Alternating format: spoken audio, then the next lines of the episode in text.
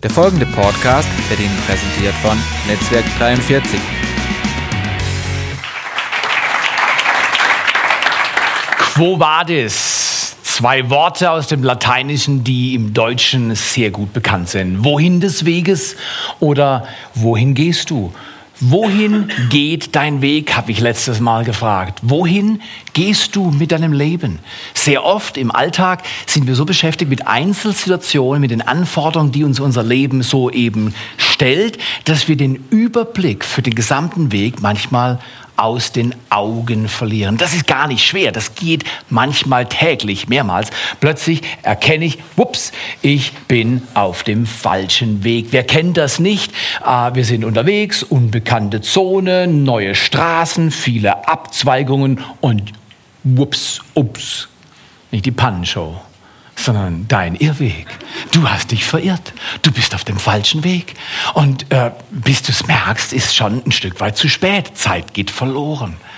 Die Serie ist ähnlich und bei dieser Irrfahrt ist es ähnlich wie im Leben. Oftmals im Leben, wir wollen alle das Beste, oder?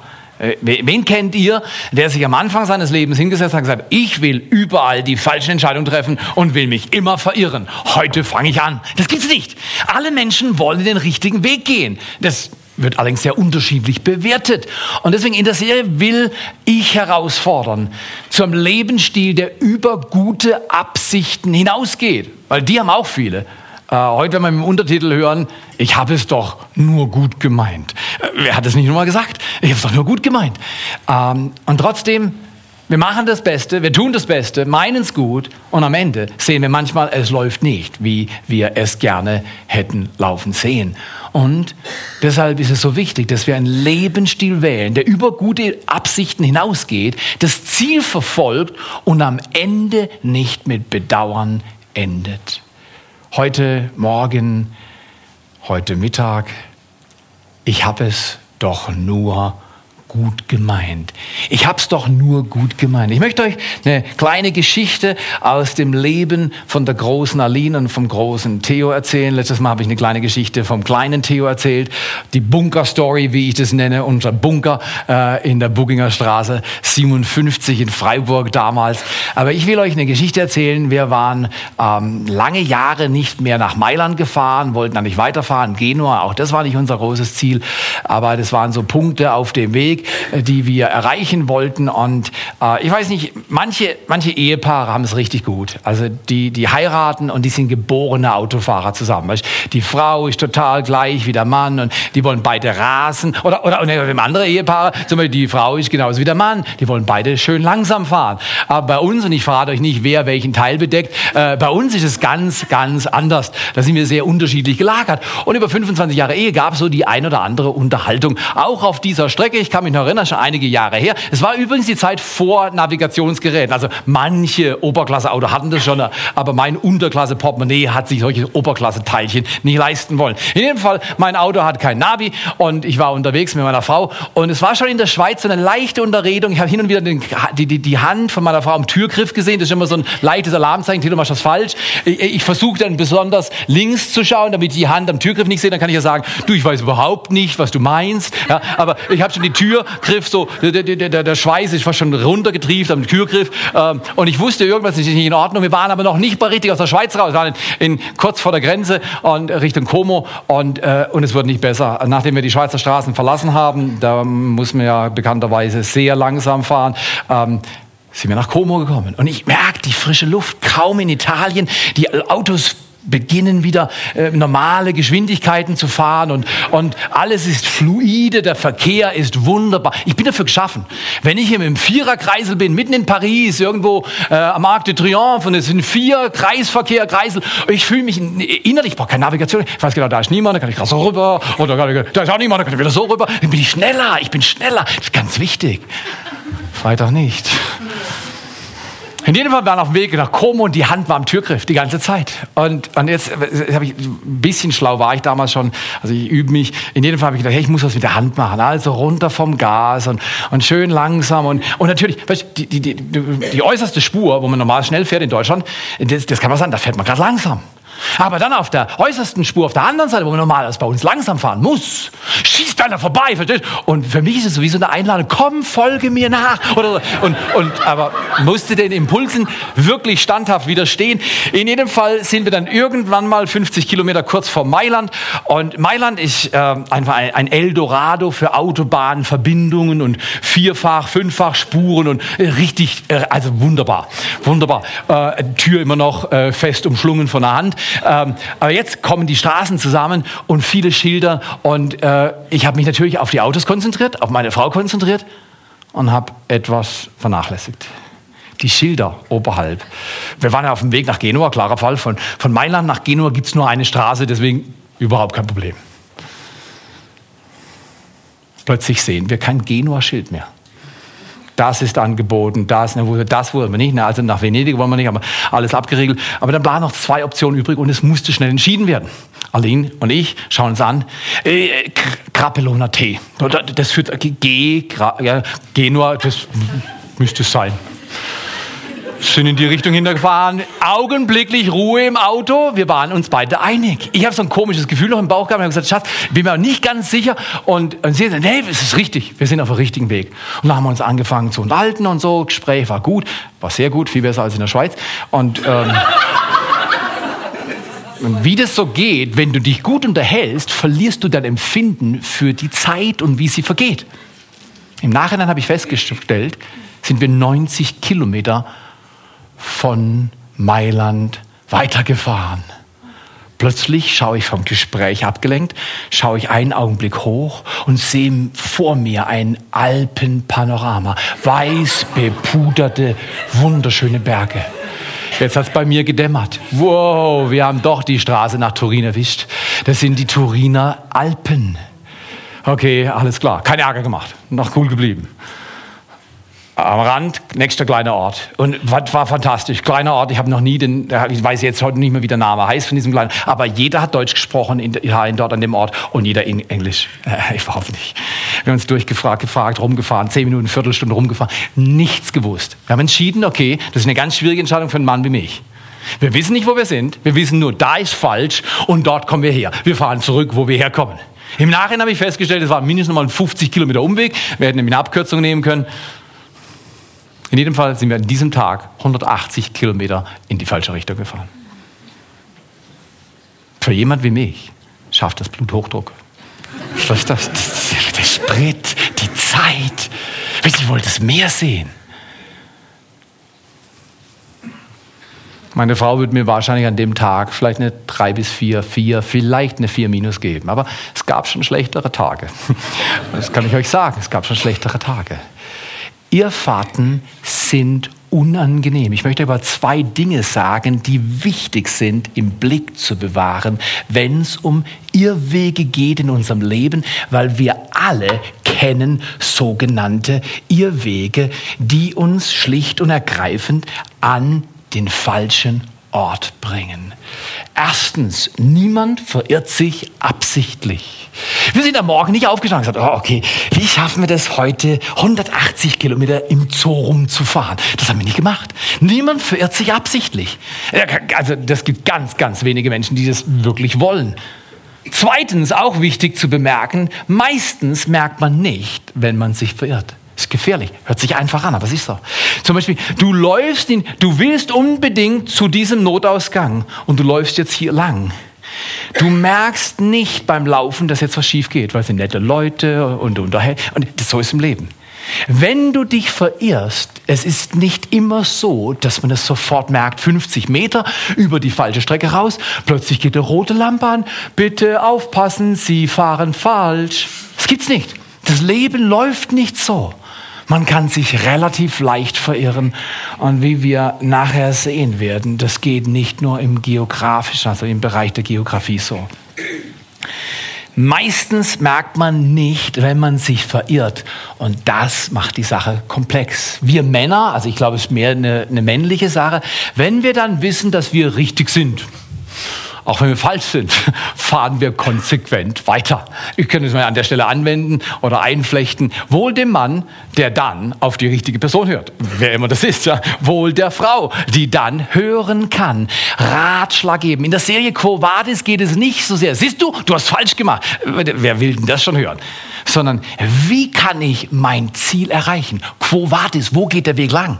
Weil für dich subjektiv ist dein Weg anders als für einen anderen. Trotzdem gilt, was ich als Serienvers aus Johannes 14, Vers 6 erwähnt habe letztes Mal. Jesus spricht, ich bin der Weg und die Wahrheit und das Leben. Keiner kommt zum Vater außer durch mich. Das ist ein problematischer Satz in der Bibel, weil viele Menschen sagen also, dass Jesus ein toller Mensch war und dass er ein guter Lehrer war. Das wissen alle auf der Welt. Aber er ist der Weg, die Wahrheit und das Leben. Und niemand kommt zum Ziel, kommt zum Vaterhaus zurück. Niemand wird sein Leben wirklich ins echte Ziel steuern, außer durch ihn. Puh, da können Diskussionen hochgehen. Aber schau mal her, wie, wie, wie ist das, wenn, wenn ich jetzt zum Beispiel sage, das Gesetz von Schwerkraft, ich mag's nicht. Nee. Wenn ich jetzt mein Telefon loslasse, äh, dann segelt es in den Himmel. Ich kann es schon sehen. Richtig? Falsch. Wenn ich es loslasse, es gibt Gesetze der Schwerkraft, die wirken überall auf der Erde gleich. Und da kann ich noch so träumen, meins geht in den Himmel. Gute Absichten haben überhaupt keine Auswirkung auf Grundgesetze. Und versteht ihr?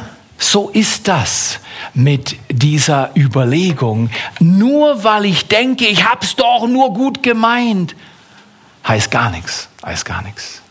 Ich möchte euch einladen, nochmal mit diesem Vers. Und da ist eine Spannung drin und ich will heute von einer Vogelperspektive und einer Froschperspektive sprechen. Es gibt einen Text im Alten Testament, in der Mitte des Alten Testamentes, äh, der ist hochgradig hilfreich, weil er voller Weisheit steckt. Äh, ein, fast ein ganzes Kapitel lese ich heute.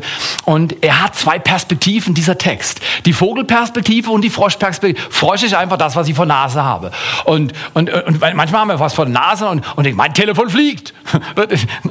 nein, das Telefon fliegt nicht. Also es fliegt vielleicht kurz, aber dann wird es angezogen von der Schwerkraft und dann wird es fallen. Und so gibt es Prinzipien, die wir nicht außer Acht lassen sollten. Auch wenn manche Menschen, zum Beispiel, ich gebe euch einen Satz zu dem Satz von Jesus Christus, der hört sich erstmal an wie 180 Grad das Gegenteil, ist es aber nicht. Es gibt zwei verschiedene Perspektiven. Von Gottes Perspektive kann er jetzt schon sagen, ihr lieben Erdenbewohner, es gibt nur einen Weg, der zu mir führt. Er heißt Jesus Christus. Er ist der Weg, man muss mit ihm laufen. Er ist die Wahrheit, er ist die einzig richtige Richtung. Und er ist das Leben. Wer mit ihm lebt, kommt am Ziel an. Aber dann gibt es einen anderen Satz. Antonio Machado, ein Spanier, hat das vor langer Zeit mal gesagt. Er hat gesagt, Wanderer, es gibt keinen Weg. Der Weg entsteht beim gehen. Hört sich auch verlockend an. Das ist sehr populär in unserer Zeit. Es gibt keinen Weg. Du wählst deinen eigenen, ganz individuell, situativ. Du machst es, wie du es halt verstehst. Jetzt ich sage ich ganz ehrlich, ich halte von dem Satz sehr viel. Wandere, es gibt keinen Weg. Der Weg entsteht beim Gehen. Weißt du was? Als ich unterwegs war von Mailand nach Genua, da musste ich auch feststellen, also der Weg war nicht so offensichtlich, sonst wäre ich ja gleich direkt gefahren. Das heißt, im Leben gibt es eine Spannung, du kannst dich durchaus verirren und sogar denken, ich bin auf dem richtigen Pfad, obwohl du auf dem falschen oder wie manche Leute sagen, auf dem Holzweg bist. Und das ist nicht so leicht, weil es gibt Menschen, die viel intelligenter sind als ich. Und dann wirst du vielleicht sagen, das ist ja auch keine Kunst. Aber, äh, aber es gibt Menschen, die viel intelligenter sind vielleicht als du. Und ich sage jetzt nichts. Äh, äh, und, und, und und alle ihre Intelligenz und alle ihre Bildung und alle ihre Weisheit hat ihnen nicht geholfen, den falschen Weg zu vermeiden. Ich werde euch im Lauf dieser Serie noch von einem Mann erzählen. Ich kündige ihn an und auch noch meine Skistory nächstes Mal, wahrscheinlich, ähm, wo es ganz offensichtlich ist, wenn man guten Rat ignoriert, wird es immer Konsequenzen geben ob sie mir gefallen oder nicht. So gibt es ein Prinzip des Weges, wie ich das nennen will, für diese Serie. Das Prinzip des Weges ist ganz einfach. Der Weg, auf dem du gehst, entscheidet über das Ziel, das du erreichst. Der Weg, auf dem du gehst, entscheidet über das Ziel, das du erreichst. Das ist ein Prinzip, das funktioniert überall auf der Erde. In welche Richtung gehe ich jetzt? auf welchem Weg gehe ich jetzt? Ich gehe auf dem Weg direkt zum, so ist das, Ausgang. Ist das für dich genauso, wenn du auf diesem Weg gehst, dass du auch zum Ausgang gehst? Oder ist es bei dir anders? Haha, jeder Weg hat ein Ziel. Deswegen ist es hochinteressant, sich im Leben vorher zu überlegen, auf welchem Weg gehe ich und welches Ziel steuert dieser Weg an.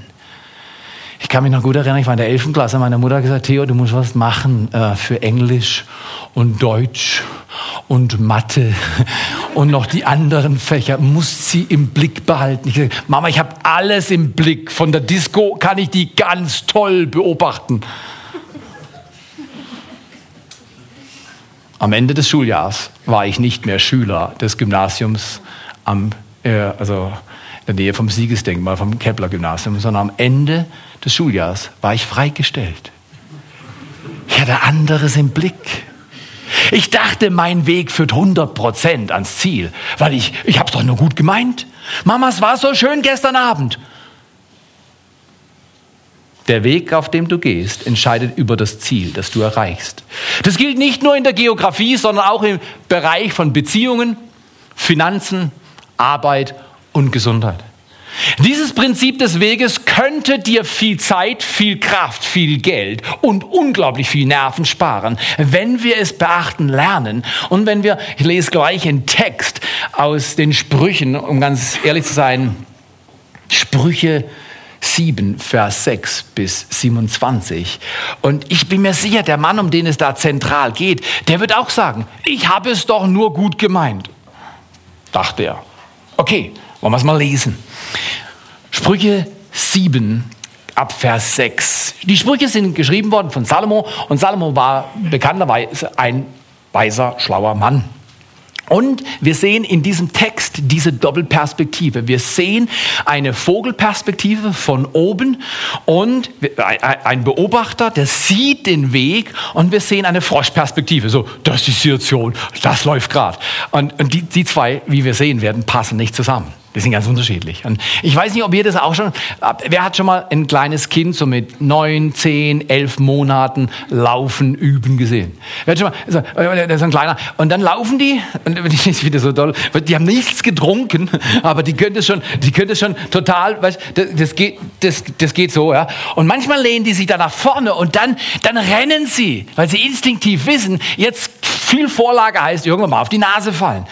Und du siehst beim letzten Torkler, das war zu viel Vorlage. Und jetzt rennt das kleine Bürschlein fast um sein Leben, aber du siehst den Fall und hörst den Knall und den Batsch von Kinderfleisch auf Küchenfliesen. Kannst du schon hören. Bist du Prophet? Nein, das ist eine Vorahnung. Du siehst das. Ich habe mal zwei Autos zugeschaut, weit genug entfernt. Ich konnte nichts machen, keinen Einfluss üben. Ich habe das eine Auto gesehen, ich habe das andere Auto gesehen und gesagt, das wird schiefgehen. Keine drei Sekunden später, bumm. Das ist interessant. Du kannst manchmal Dinge im Voraus erkennen. Der Weg, auf dem du gehst, entscheidet über das Ziel, das du erreichst. Manchmal kann man Wege erahnen. Wir sind jetzt in Sprüche 7, Vers 6. Salomo beobachtet, Salomon beobachtet einen Mann. Denn durch das Fenster meines Hauses blickte ich, durch mein Gitter schaute ich hinaus und ich sah unter den Unerfahrenen, bemerkte unter den Söhnen einen Jüngling ohne Verstand. Toll, oder? Alle 125 lieben jetzt den Text. Ein Jüngling ohne Verstand. Aber weißt du was? Wir Älteren sind nicht raus. Ich war unlängst beim Einkaufen und dann helfe ich einer Frau irgendwie die Tür aufmachen, beim Einkaufen ein bisschen die, die, die, die fünf äh, Sachen und, und Plastiktüten äh, zu managen. Und dann guckt sie so hoch zu mir und sagt, vielleicht war sie 60, äh, war, vielleicht war sie 65. Aber ich glaube eher, sie war eher 60. Jetzt bin ich auch schon 49. Da guckt sie so hoch zu mir und sagt, Jüngling, Sie sehen so glücklich aus. Da dachte ich, ah, so kann man sich täuschen. Meine liebe Dame, ich bin bald 50, von wegen. Also mit dem Jüngling, das musst du locker sehen. Mit der, äh, also männlich-weiblich musst du auch locker sehen. Äh, ich glaube, Salomon hätte schreiben können, eine junge Dame lief da vorbei. Und jung ist relativ, fragt man 120-Jährigen. Okay, alles klar. Vers 8. Der geht über die Straße hin zu ihrer Ecke. Du musst mal, nachher lese ich mir dir, du, deiner und jetzt mal ihr und ihre zu ihrer Ecke den Weg, ah, wichtiges Wort, zu ihrem Haus betritt er in der Dämmerung am Abend des Tages beim Anbruch der Nacht und bei der Dunkelheit. Wir wissen fast schon, wie es weitergeht, richtig oder falsch. Das kann man schon weiterdenken. In der Dämmerung, wenn man nicht sieht, was man nicht sehen soll, ist ein junger Mann unterwegs, den Salomo als ein Mann ohne Verstand beurteilt. Übrigens mit dem Verstand, das Wort da im Hebräischen bedeutet mehr als Verstand. Das hat was mit Erfahrung, Unterscheidungsvermögen, Beurteilungsvermögen zu tun. Ich weiß nicht, vielleicht eine Situation, habt ihr schon mal gehört? Ein junger Mann ruft nachts um 1 Uhr an und sagt, Papa, ich habe dein Auto an die Wand gefahren. Und dann äh, versteht, oh, keine Ahnung. In jedem Fall, die gehen zurück, wird abgeschleppt, sind wir zu Hause. Und dann mit verschlossener Tür sagt der Vater, hast du denn keinen? Was ist das nächste Wort? Verstand. Hast du denn keinen Verstand? Das weiß man doch. Wenn man 120 in die Kurve geht, das kann nicht gut gehen. Und dann sagt der junge Mann, ich kann es mir förmlich, kann ich das sehen. Der junge Mann sagt vielleicht, habe ich keinen Verstand, aber schau mal deine Klamotten an. so, so, die, die, die, schau mal, wie du aussiehst, dein Haarschnitt, äh, deine Klamotten, wie siehst du denn aus? Aber schau mal hier, Erfahrung und Beurteilungsvermögen kommt nicht zwingend mit Jahren, weil sonst wären die, die über 30 oder 40 oder 50 sind, gut raus. Die bunkern dann eine Erfahrung nach einer anderen und das macht sie immer weiser. Das stimmt aber nicht. Zeit bringt nicht sprichend, äh, äh, zwingend Erfahrung und Erfahrung führt nicht zwingend zur Weisheit. Weisheit ist aber das, wenn wir die Bibel lesen, was man braucht, um am Ziel anzukommen. In jedem Fall, dieser Junge ist unterwegs bei der Dämmerung am Anbruch der Nacht und bei der Dunkelheit. Jetzt lesen wir weiter, Vers 10. Da siehe, eine Frau kommt ihm entgegen. Ach, wusste ich gar nicht. Er geht zu ihrem Haus, an ihre Ecke, bei ihrem Weg. Ich glaube, hier war Planung. Ich warte bis dunkel ist, dann sieht man nicht, wo ich rumschlawiner. Und sie sagt, ich weiß, er wird kommen. Schloss mal aus. Ah nee, ich sehe jetzt gerade hier bei mir auf meinem iPad steht, der Rest des Textes wird in der Kinosprache unter R-Rating äh, äh, gelistet. Soll man nicht vorlesen. Oder doch? Nein, nein, nein, nein, nein, das müssen wir lesen, come on. Da siehe, eine Frau kommt ihm entgegen im Hurenkleid und mit verstecktem Plan im Herzen. Okay, Hurenkleid, Elberfelder Deutsch, muss ich ein bisschen übersetzen. Was, was, was ein Hurenkleid? Nein, das ist ganz einfach. Wir würden es heute anders sagen, ja? Wir sagen, provokativ gekleidet. Mit einem Gang, der eindeutige Absichten zum Ausdruck bringt. Provokant, dass er Lust und Stimulanz bewirkt. Und ist es nicht so in unserer Welt, die Werbung, habt ihr die Werbung äh, unlängst gesehen? So? Das ist erstaunlich. Manchmal sind Frauen in der Werbung, es geht um Werkzeug also ich habe ja nicht viel, aber mit dem Verstand, den ich habe, gedacht, jetzt das, was hat das, das zu tun? Warum, warum wollen die, dass man in ihr Dekolleté reinschaut, damit man Schraubenzieher kauft oder so? Was, was haben die zwei Sachen zusammen zu tun? Das verstehe ich nicht. Ah, vielleicht verstehe ich es doch. Es hat was mit Provokation zu tun. Es hat was mit Lenkung meiner Emotionen zu tun. Die wollen, sollen auf eine gewisse Richtung ausgerichtet werden. Auf einen Pfad, würde man heute sagen, oder einen Weg. Okay, mit verstecktem Plan kommt die Frau provokant daher. Leidenschaftlich ist sie und unbändig. Zu Hause haben ihre Füße keine Ruhe und bald ist sie draußen und bald ist sie auf den Plätzen. Neben der Ecke lauert sie. Da greift sie ihn, da küsst sie ihn, wird unverschämt und sagt zu ihm, jetzt pass mal auf. Das ist eine Wende im Text. Zu Heilsopfern war ich verpflichtet. Heute habe ich meine Gelübde erfüllt. Wow, weil wenn du denkst, ja, das ist irgendjemand, nein, nein, die war gerade in der Kirche. Und Heilsopfer, das muss so sein, sie, sie, ihre Sündentonne war voll, sie ist in die Kirche, da hat sie sie ausgekippt und dann hat sie gesagt, jetzt ist die Sündentonne wieder leer, ich habe mein Gelübde erfüllt, jetzt kann ich sie wieder füllen. Mit dir. Aha, das bedeutet eventuell der Vers. Aber guck mal hier, die, wir sagen immer, immer Konfession ist in Deutschland ja wichtig, oder? Die katholischen und die evangelischen, das ist ja alles unterschiedlich, stimmt überhaupt nicht. Wisst ihr, was mit den katholischen geht? Wenn die sündenvolle Tonne voll ist, die Sündentonne voll ist, dann gehe ich zum Priester. Ich bekenne meine Sünden und er spricht mir Vergebung zu und dann gehe ich wieder raus. Dann kannst du wieder füllen. Für den Evangelisch genau das gleiche Spiel. Nur lassen sie den Priester aus. Die gehen direkt zu Gott und sagen, okay, ich kann ja, Martin Luther gesagt, kannst direkt zu Gott gehen und dann bekennst du deine Sünden, dann ist alles wieder gut. Wisst ihr was? Ich glaube, das ist ganz schön tückisch. Also wir nehmen die Freikirche gerade noch mit rein. Also einfach, dass wir alle auf einer Matte sind. Wenn ich denke, oh, ich habe jetzt Lust ich weiß, das sollte niemand sehen, deswegen ist es bei Dunkelheit am Ende des Tages. Niemand sieht mich und ich habe gerade Lust. Das ist der falsche Weg, aber ich habe gerade Lust. Gott, du schaust jetzt gerade mal da hinten hin. Hier ist nicht interessant für dich. Ich bin hier gerade auf einem anderen Weg. Du schaltest dein Video ab, okay? Und dann mache ich mein Ding und verstehe, wie eine Schweizer Uhr setzt das schlechte Gewissen ein. Hat schon mal jemand gespürt? Ich habe schon viele Leute gehabt, die mir gesagt, nee, schlechtes Gewissen, das ist eine Erfindung vergangener Tage. Weißt du was? Da muss nur lang genug mitlaufen. Jeder Mensch hat ein Sensorium für richtig und falsch. Man kann es runterdrehen auf 0,5 aber es spricht immer noch. Ich bin erstaunt, wie viele Schlafstörungen gewisse Leute haben, die keine Gewissensregungen haben. Man kann es einfach so machen, dass der Körper reagiert. Aber der Mensch hört und weiß und er sieht. Und es ist viel komplexer. In jedem Fall, sie sagt, mir ist alles wieder cool, ich habe mit Gott alles geregelt, die Tonne ist leer, weißt du was, wir machen sie wieder voll. Darum bin ich ausgezogen dir entgegen, um, jetzt pass mal Zimmer auf, dein Gesicht zu suchen. Und ich habe dich gefunden. Ich bin dir entgegengegangen. Und wer jetzt noch nicht verstanden hat, dass es ein eindeutig ist, hört mal jetzt zu.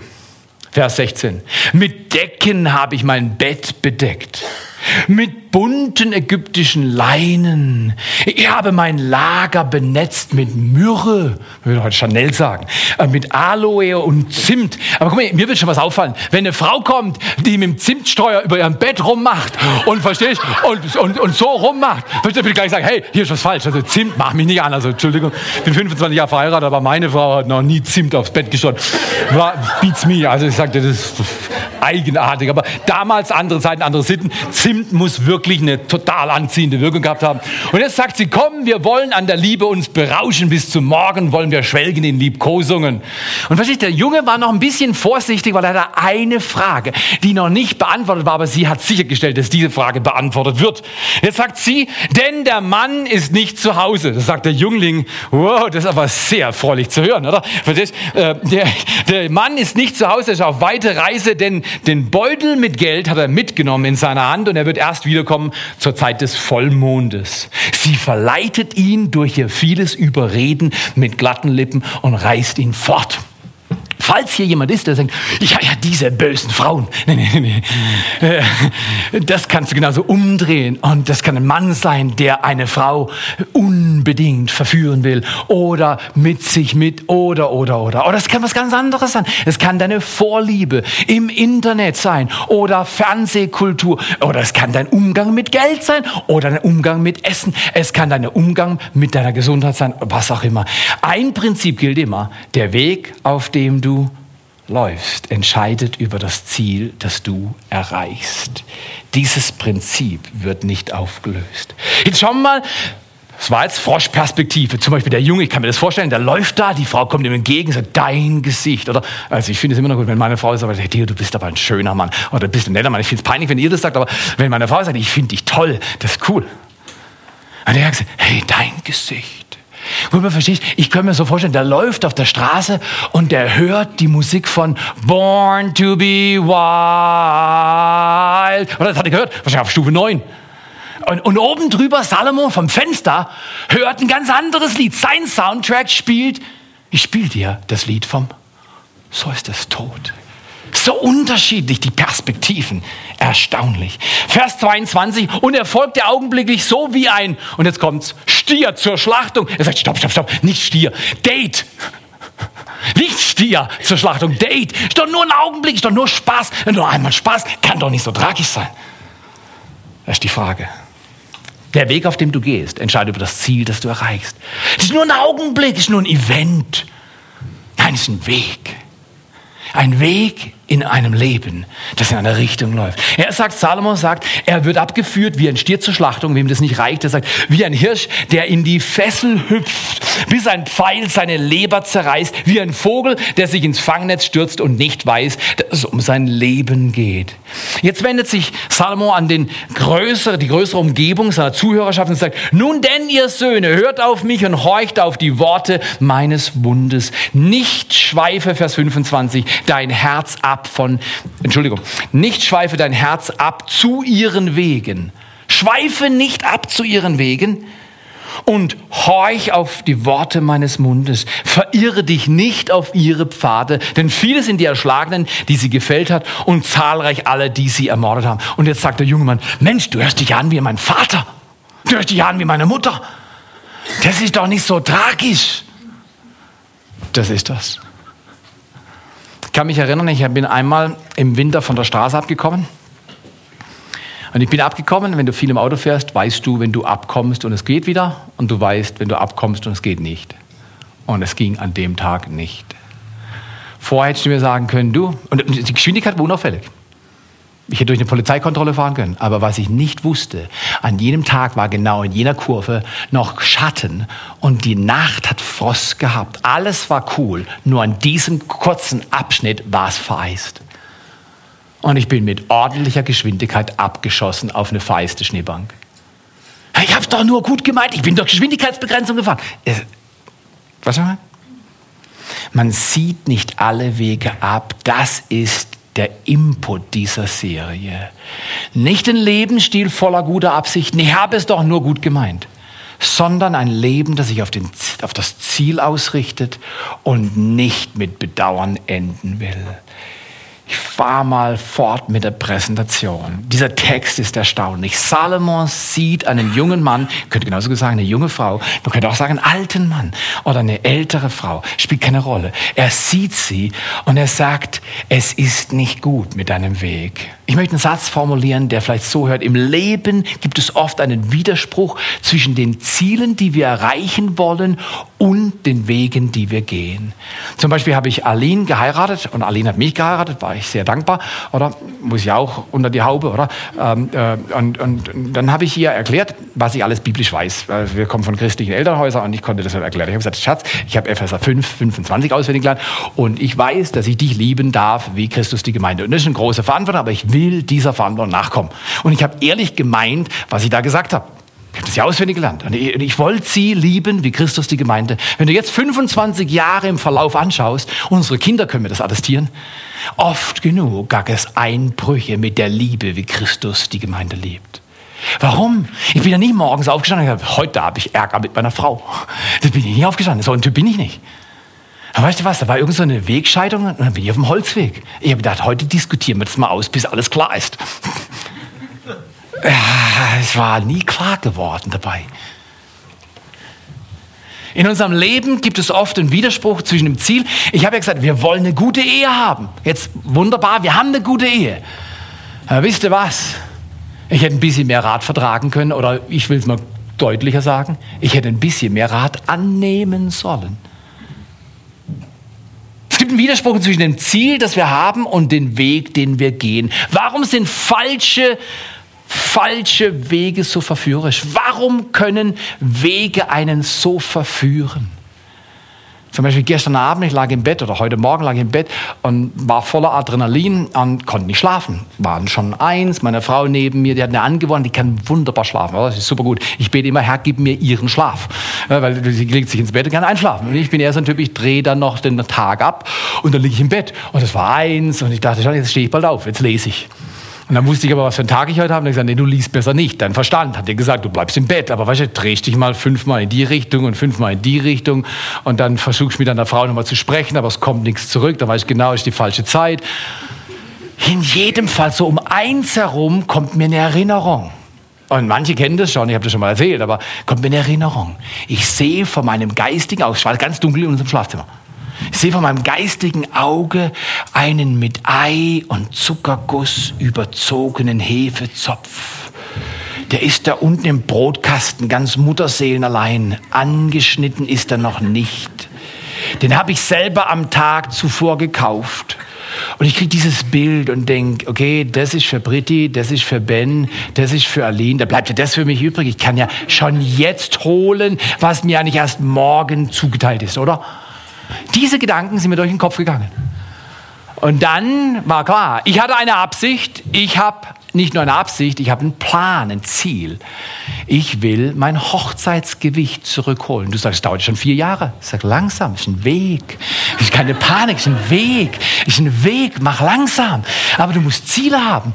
Und dann auf der einen Seite war die gute Absicht, ich will mein Hochzeitsgewicht zurückhaben. Auf der anderen Seite war der Zopf und der Zopf war verlockend.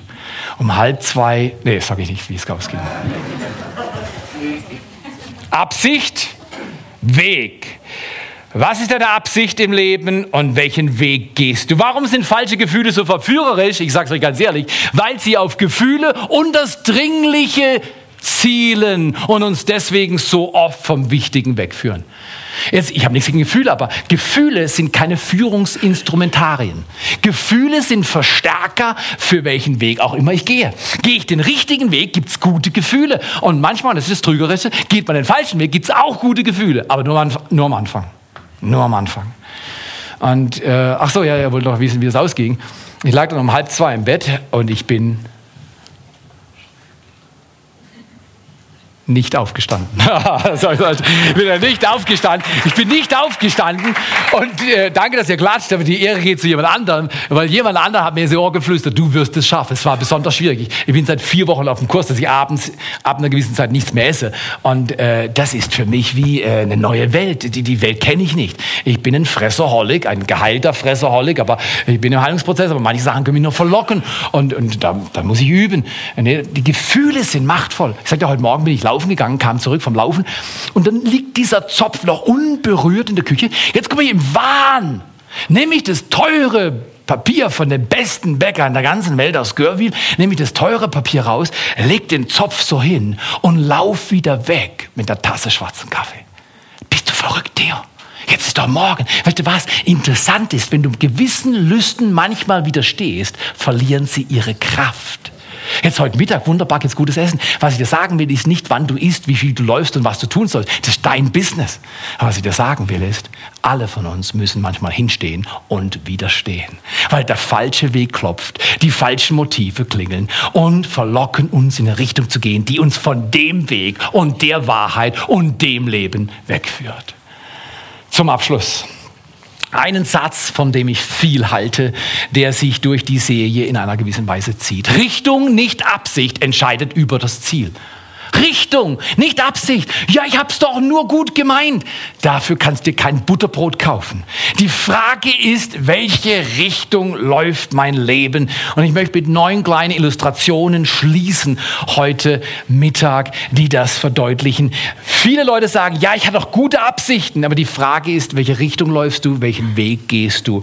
Zum Beispiel könnte man sagen, eine junge Frau sagt, ich will mal einen tollen christlichen Mann aber sie geht auf dem Weg zu ihrem Ziel mit jedem aus, der süß ist. Aber der ist so süß. Entschuldigung, als ich mich in meine Frau verliebt habe, war ich auch teilweise eingeschränkt entscheidungsfähig. Das macht Verliebtheit so. Aber äh, äh, das ist doch klarer Fall, ist doch gut. Ich, Gott hat die Gefühle geschaffen. Aber schau mal hier, es gibt einfach Absichten, die reichen nicht aus. Ich, ich will mal einen tollen Partner, sagt der Mann aber dann macht er alles Mögliche. Jetzt gehen wir weiter. Da sagt ein Mann, ich will eine super Familie, aber er arbeitet, als wenn es nichts anderes gäbe. Da sagt zum Beispiel ein Mann, ich will mal Respekt von meinen Kindern und Kindeskindern. Und dann belügt er und betrügt er seine Frau. Da ist die Absicht, ich will Respekt vor meinen Kindeskindern, aber der kommt nie auf einer Straße, auf einem Weg des Belügens und Betrügens. Da kommt es nicht. Respekt kommt immer als Folge von einem guten Weg. Lass dich nicht beirren, es gibt keinen instant Weg zu echter Reife. Echte Reife auf dieser Erde ist ein Weg und er führt nur mit Christus, meine Überzeugung. Ich laufe mit ihm und seine Wege sind mir manchmal nicht verstehbar. Ich sage, oh meine Güte. Er sagt, Theo, du bleibst jetzt im Bett. Also du kannst auch aufstehen, du kannst auch machen, was du willst. Aber ich würde dir raten, tu das so. Und es ist so unglaublich beglückend, wenn wir in der Zeit der Verlockung widerstehen und das Richtige tun, was unser Herz schon weiß. Und danach kommt der Friede Gottes umso stärker in unser Leben. Richtung, nicht Absicht. Ja, ich habe es doch nur so gut gemeint. Wisst ihr was? Lasst uns diesen Satz streichen. Ich habe es doch nur so gut gemeint. Ich fahre dir an dein Auto. Du, eigentlich wollte ich nur nach Hause. Ich habe es doch eigentlich gut gemeint mit deinem Auto. Und du sagst, gut gemeint mit meinem Auto, ich kann es sehen. Der Satz macht dich vielleicht noch böser. Wenn ich sagen würde, du, ich habe einen Fehler gemacht, das beruhigt dich schon eher. Und ich zahle dafür, das beruhigt dich noch mehr. Das ist natürlich logisch. Aber gute Absichten vergesst, gute Absichten lauft richtige Richtung. Richtung, nicht Absicht, entscheidet über das Ziel. Oder jemand sagt, ich will alt werden. Das ist eine Absicht. Und dann vernachlässigt er oder sie ihre Gesundheit. Oder jemand sagt, ich will Gewicht verlieren. Weiß nicht wer. Ähm, und dann kann er nicht bei einer Bäckerei weiterfahren. Wird gestoppt. 20, oder? Ich will ein geistliches, potentes, dynamisches Leben führen. Und dann steht die Person extra früh auf und liest die Zeitung. Klar, Bibel, dieser Bibel. Ja. So ist es. Gottes Wort ist unser Weg, ein Licht auf meinem Weg und eine Leuchte, dass ich sehen kann, wohin es geht. Oder jemand sagt, wenn ich mal verheiratet bin, will ich super Sex haben. Ich habe da so einen Artikel gelesen und sage, das ist total toll. Das ist eine gute Absicht, überhaupt keine Frage. In der Bibel steht viel zu diesem Thema. Aber auf dem Weg schläft er mit jeder Person, die er irgendwie kriegen kann. Das ist der falsche Weg. Die Absicht und der Weg gehen auseinander. Oder ich will eine gute Beziehung mit meinem Mann haben, aber in der Praxis sind die Kinder Nummer eins.